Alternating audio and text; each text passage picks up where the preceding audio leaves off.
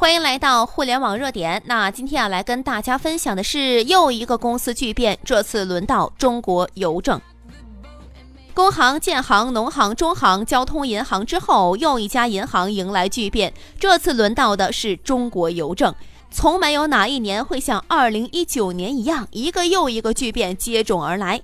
刚刚，中国银保监会正式更新银行业金融机构法人名单，中国邮政储蓄银行正式被国家列入国有大型商业银行之列。这意味着，继工商、建设、交通、农业，还有中国银行之后，全国第六个被国家确认的中国大型商业银行正式诞生。今天之后，中国银行将进入六大行的时代。虽然目前中国邮政储蓄银行的行政级别仍然没有变更，还是局级单位，并没有提升到像工农中建交一样的副部级单位，但是跟传统五大行一样，中国邮政银行已经拥有了直达天听的权利。就跟深圳一样，虽然还是副省级，明面上归广东省管辖，但是作为计划单列市。具备省一级的经济管理权限，在这方面可以直接和中央对接，不用经过广东省这个层级了，具有强大的灵活性，更容易获得政策的倾斜。相信随着时间推移，未来中国邮储银行提升为副部级单位，不过只是时间长短的问题。这个呢，也是大势所趋的。今天之后，整个中国的银行大局又将发生一次翻天覆地的大变化。一个银行大洗牌的时代要来了，庞然大物正在苏醒，其他数十家银行要小心了。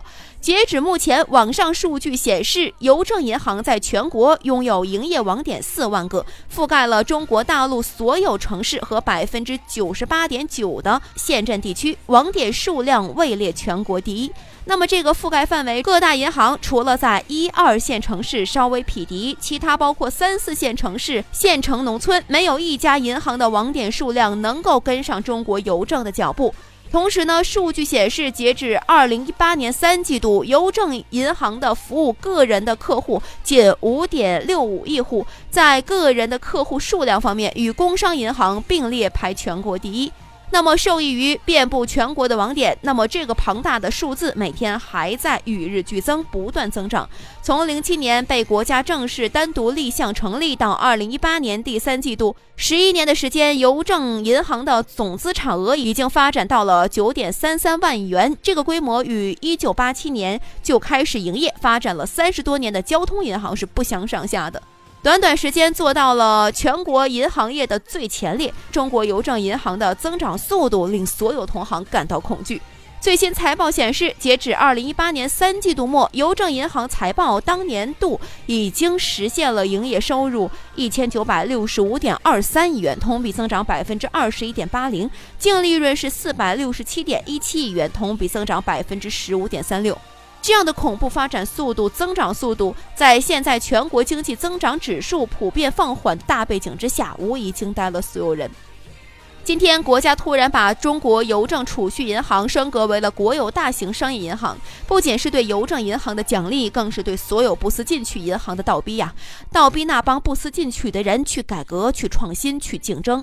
英雄不问出处，高处能者居之。做得好就奖励，做得不好，不好意思，请自动让位。大浪淘沙，适者生存。银行业界新一轮的激烈角逐正式拉开帷幕。江山代有才人出，各领风骚数百年。对于其他银行来说，今天是个噩梦；对于中国邮政的员工和股东来说，今天却是一个大好消息。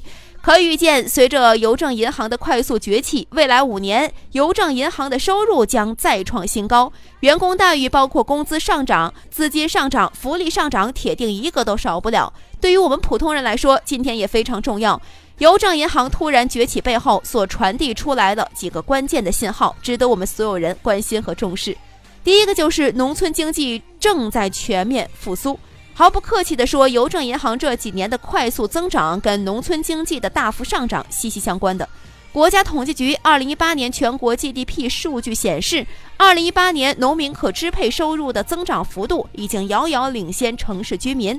未来十年的农村乡镇将迎来翻天覆地的变化。第二个就是各大银行都在加大对基层的渗透。数据显示，二零一八年各家都在加紧布局县城、村镇的银行网点。截止目前，工商银行全国网点已经布局了一点六万个。那么，农业银行是二点三万个，建设银行是一点五万个，中国银行是一点零六万个。银行拥有着诸多的智囊，那么拥有着最前沿的商业机会的嗅觉，他们在积极的渗透基层。那么这个信号也透露出了银行全部一致看好农村经济未来的发展速度。那这也是一个大趋势了。第三个就是纵观整个二零一八年，邮政银行的崛起算一个，拼多多的崛起也算一个。这些例子其实已经反映出来了，小镇和乡村市场具有庞大的消费能力。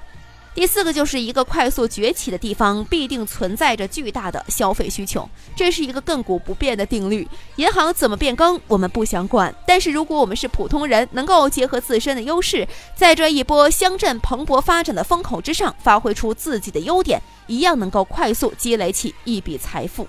历史前进的车轮不会因为我们单一个人的行为而停滞不进。抱怨。怨天尤人从来不是解决任何问题的办法，与其浮躁，不如静下心来，认清自我，选择一条适合自己的道路，这才是当今时代最佳的生存之道。我们的微信公众号“互联网热点”粉丝已经突破了八十二万了，没关注的记得在微信搜索“互联网热点”，记得关注。